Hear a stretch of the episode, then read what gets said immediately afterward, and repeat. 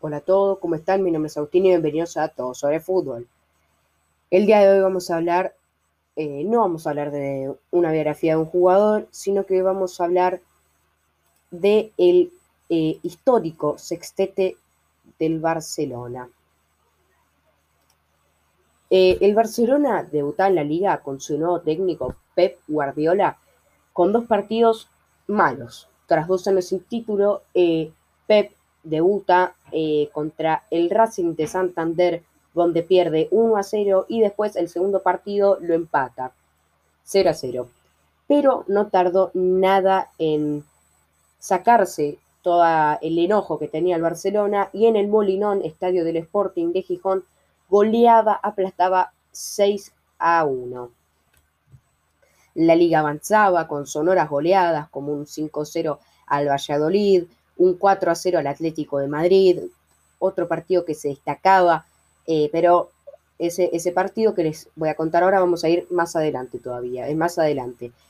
Eh, seguían las goleadas todavía 4 a 0 al Villarreal, muy, muy, muy buen trabajo del equipo azulgrana.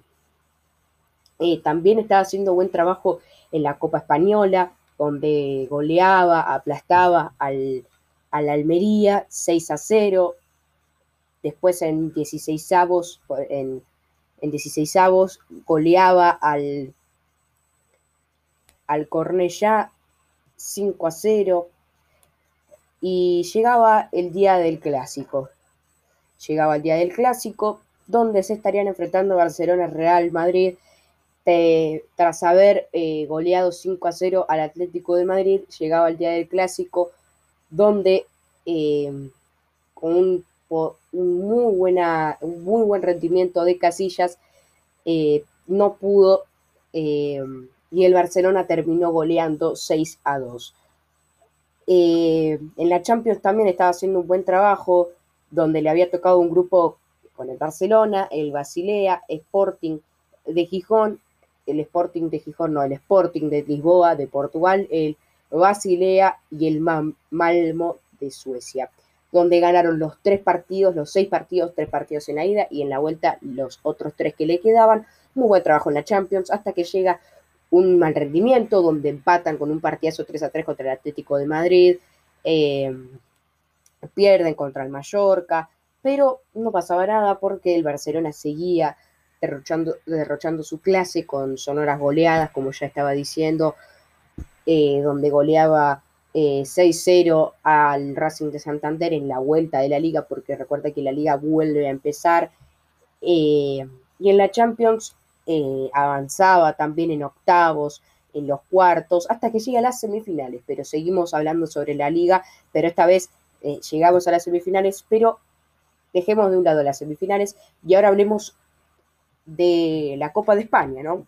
Seguía avanzando en la Copa de España, seguía, eh, eh, volvía, seguía con las goleadas y en la Copa de España eh, le tocaban los cuartos de final contra el Mallorca, donde hizo un muy buen trabajo, un Mallorca que había sorprendido llegando, pero no tuvo opción contra el Barcelona de Pep, donde habían empatado la última vez que jugaron, pero esta vez en la ida ganaron 3 a 0 y en la vuelta 1 a 0. Y en la semifinal le tocaba el español. El español eh, era un clásico de Cataluña, eh, el clásico catalán, donde en la ida empataban sorpresivamente 1 a 1. Eh, y era la primera vez que el español no perdía contra el Barcelona en la casa del Barcelona, que en este caso es el Camp Nou, y en la vuelta lo goleaban, no tuvo opción el español 3 a 0. Eh, en la final le tocaba al Atlético de Bilbao y ahora pasamos a las semifinales de la Champions que se enfrentaría al Chelsea. Por la ida no se hacían daño los dos equipos. Eh, un 1 a 0, eh, perdón, un 0 a 0. No, perdón, en la ida arrancó ganando el Chelsea con un 1 a 0 y en la vuelta con la liga prácticamente en el bolsillo. No alcanzaron los 100 puntos, pero estuvieron ahí. Eh, con la liga prácticamente en el bolsillo, el Barcelona se tendría que buscar, rebuscar la remontada. Tampoco era por tantos goles. Eh, y bueno, el Chelsea, como era de esperarse, salió atrás. Pero tampoco era que estaba todo el tiempo atrás, sino que atacaba y las veces que atacaba, en un partido muy polémico, el árbitro Obremou no cobraban los penales, donde algunos para mí eran penales, algunos capaz que no. En total hubo seis penales donde dice la gente que no cobraron, para mí hubo tres penales que no cobró, los demás para mí no eran penales. Pero bueno, en el último minuto un bombazo de Iniesta hacía estallar, no, no hacía estallar porque jugaban en Stamford Bridge, estadio del Chelsea, entonces eh, silenciaba, mejor dicho, el estadio del Chelsea.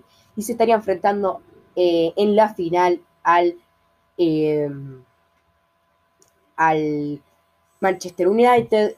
Y antes de eso vamos a pasar a la final de la Copa de España y a la liga. La liga terminó con un empate uno a uno, donde claramente, como tenía ya la liga en el bolsillo, eh, lo terminaron, eh, todavía no la tenían prácticamente en el bolsillo, eh, le quedaban dos partidos todavía contra el Almería, que empataron uno a uno, pero con ese resultado matemáticamente salían campeones porque el Real Madrid perdía y tenían el último partido, donde en el último partido es donde levantan el trofeo, que jugarían contra el Villarreal, donde ganarían 2 a 0 tranquilamente y levantarían su primer trofeo de la temporada, que sería eh, eh, de la liga, ¿no? Y ahora pasamos a la Supercopa de España, donde le tocaría al Atlético de Bilbao, donde en el primer partido, un partido complicadísimo para los culés, en la ida arrancaba ganando con un buen pase de Xavi para que la empuje Samuel Eto'o, pero después se lo empataba el Atlético de Bilbao, pero concretaba en los últimos minutos Messi con una jugada magistral el 2 a 1. Y en la vuelta ganó el Barcelona 1 a 0 y ya se coronaba con su segundo trofeo de la temporada y podría ganar el triplete, donde así lo hizo en la Champions contra el Manchester United, donde ganarían 2 a 0, donde era un equipo de tiki-taka. Era impresionante cómo jugaba el Barcelona de Pep, cómo salía desde el arco. Era un equipo que daba placer mirarlo y se coronaba campeón de la Champions y así ganaba tres trofeos, pero todavía quedaban un poquito más donde eh, se mudarían a jugar a Japón el Mundial de Clubes. Eh, en ese caso se estarían enfrentando a Estudiantes de La Plata, un estudiante de La Plata que sorprendería porque a los cinco minutos arrancaba ganando 1 a 0 ya aguantó hasta los minutos, hasta el minuto 88 el estudiante de La Plata porque empataría con un gol de Pedro de cabeza, se la picaba por, por el arquero del de Estudiante de La Plata, que en, este, en ese tiempo era Jerónimo Rulli.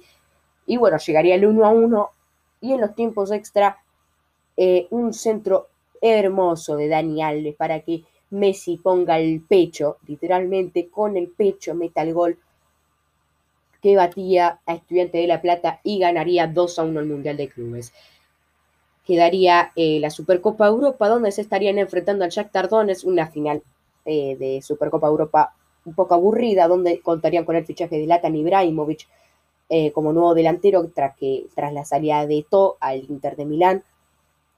harían un, un, intercambio, Zlatan vendría y Samoreto se iría al Inter de Italia. El partido se necesitó una prórroga, pero ganaron tranquilamente la prórroga 1 por 0. Y llegaría la Supercopa de España, que para el que no sepa qué es la Supercopa de España, es la revancha de los dos equipos que se enfrentaron en la final. Por ejemplo, eh, vieron que les dije que se enfrentaron en la final el Barcelona contra el Atlético de Bilbao. Bueno, esta era la Supercopa de España, entonces era la revancha. Otra vez el Barcelona contra el Atlético de Bilbao, donde no tendría opción el Bilbao. En la ida 1 a 0 ganaba el club culé y en la vuelta 2 a 0. Y así se coronarían con su sexta copa. Ganaron la Liga de España, la Supercopa de España, la Copa del Rey, perdón, la Champions League, el Mundial de Clubes, la Supercopa de Europa y la Supercopa de España. Así que nada, gente, espero que les haya gustado. El domingo que viene recuerden que tenemos la biografía, la biografía de otro jugador. Les doy una pista. Jugó en el Barcelona, es retirado porque sí, son biografía de jugadores retirados, y es defensor. Así que nada, si pueden adivinar, em, no me pueden mandar comentarios, pero bueno, no pasa nada. Espero que les haya gustado, les mando un saludo, chao.